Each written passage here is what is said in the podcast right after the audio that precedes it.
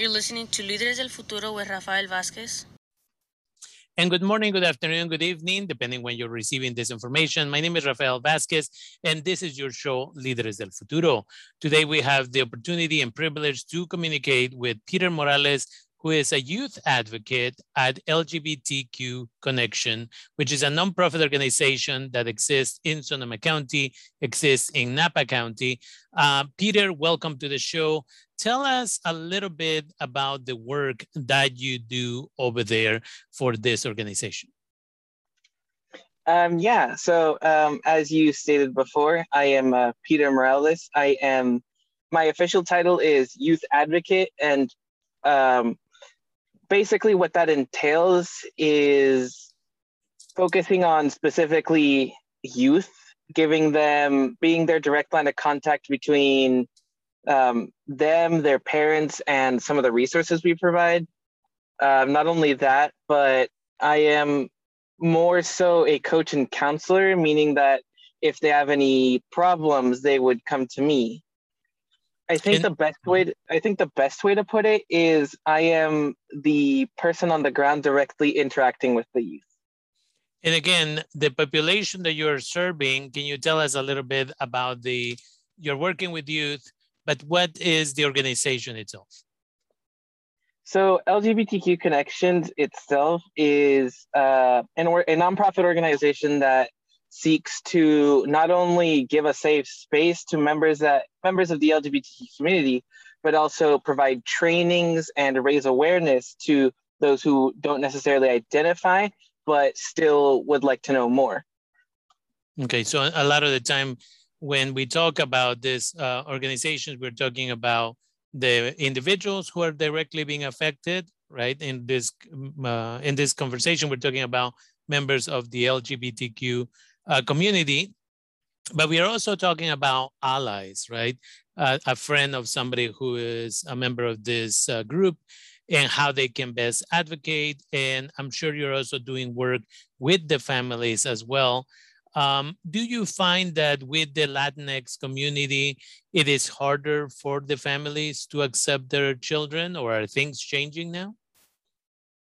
So, so far what we've noticed is that well, yes, uh, some families can be they they seem to know a little less than um, uh, what what our original group was, but they seem to be very open to learning as well as knowing how to properly support their child who or brother sister just that fam- the family member that is um, part of the community they are very open to learning how to support them Okay.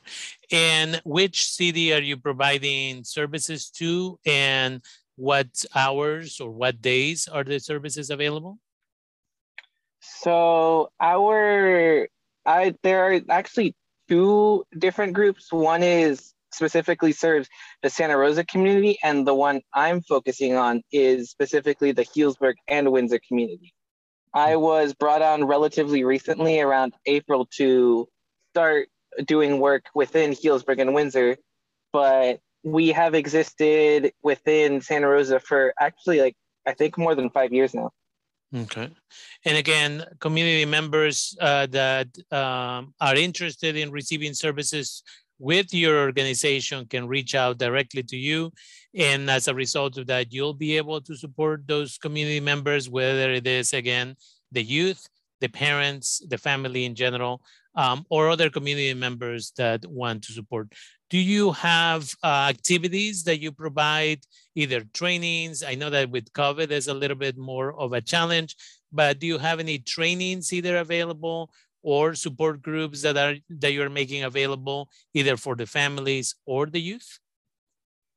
Yes, actually. So the way it specifically works is that trainings are by organization request. So you would have to come directly to us and say, we want a training to know how to best serve um, LGBTQ folks. Um, recently, we worked with the Santa Rosa Police Department. And even more recently, we helped the Healdsburg Junior High staff get more knowledgeable in LGBTQ terms. As for events that we put on, we have weekly events. They're on the more regular ones are on Zoom, but we do hold a few in person. I think for specifically um, the community that your sh- that your show uh, caters to is uh, QTPOC, which is Queer and Trans Person of Color, which is a Zoom meeting that happens every fourth Monday from six to seven. Okay. And how can people get access to this information that, you know, so that they can benefit? We know that during the pandemic, a lot of community members, especially from the Latinx community, where they don't feel welcome or accepted in their own households uh, because they cannot come out. As a result of that, many of them have been dealing with a lot of stress, anxiety, sometimes suicide um, ideation and so this type of support groups are essential, especially if they're available in these different formats. For some of them, it'll be easier to get there in person. For some of them, via Zoom is easier because maybe the child can leave the house, maybe go to a park and then use their phone to connect. Uh, how can individuals reach out to you all and get that information? So our official website is lgbtqconnection.org, but if they want to have a faster method of contact, they could contact me at uh, peter at lgbtqconnection.org. Um, I could also leave my number if you would like, Rafael.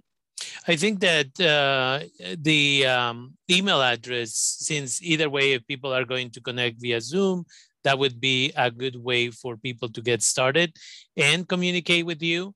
Um, and then again, we invite the community to come together to support individuals. Again, everybody, as a result of COVID, we all are stressed, we're all depressed, we're all, and you know, many individuals tell me, I'm not depressed. And it's like everything about your activities, your behavior uh, tells the world that you're depressed. So it's okay. One of the things that I tell people all the time is it's okay to not be okay and it's okay to reach out for support. And that's why, especially members of the LGBTQ community have access to resources like the ones that you offer.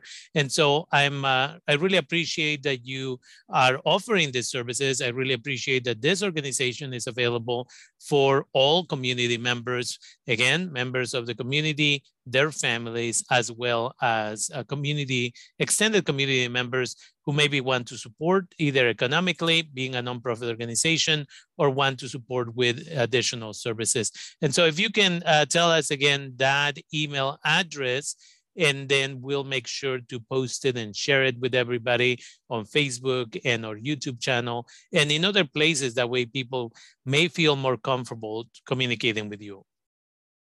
Yeah, so uh, once again, that email is Peter, P E T R, nothing capitalized, at lgbtqconnection.org.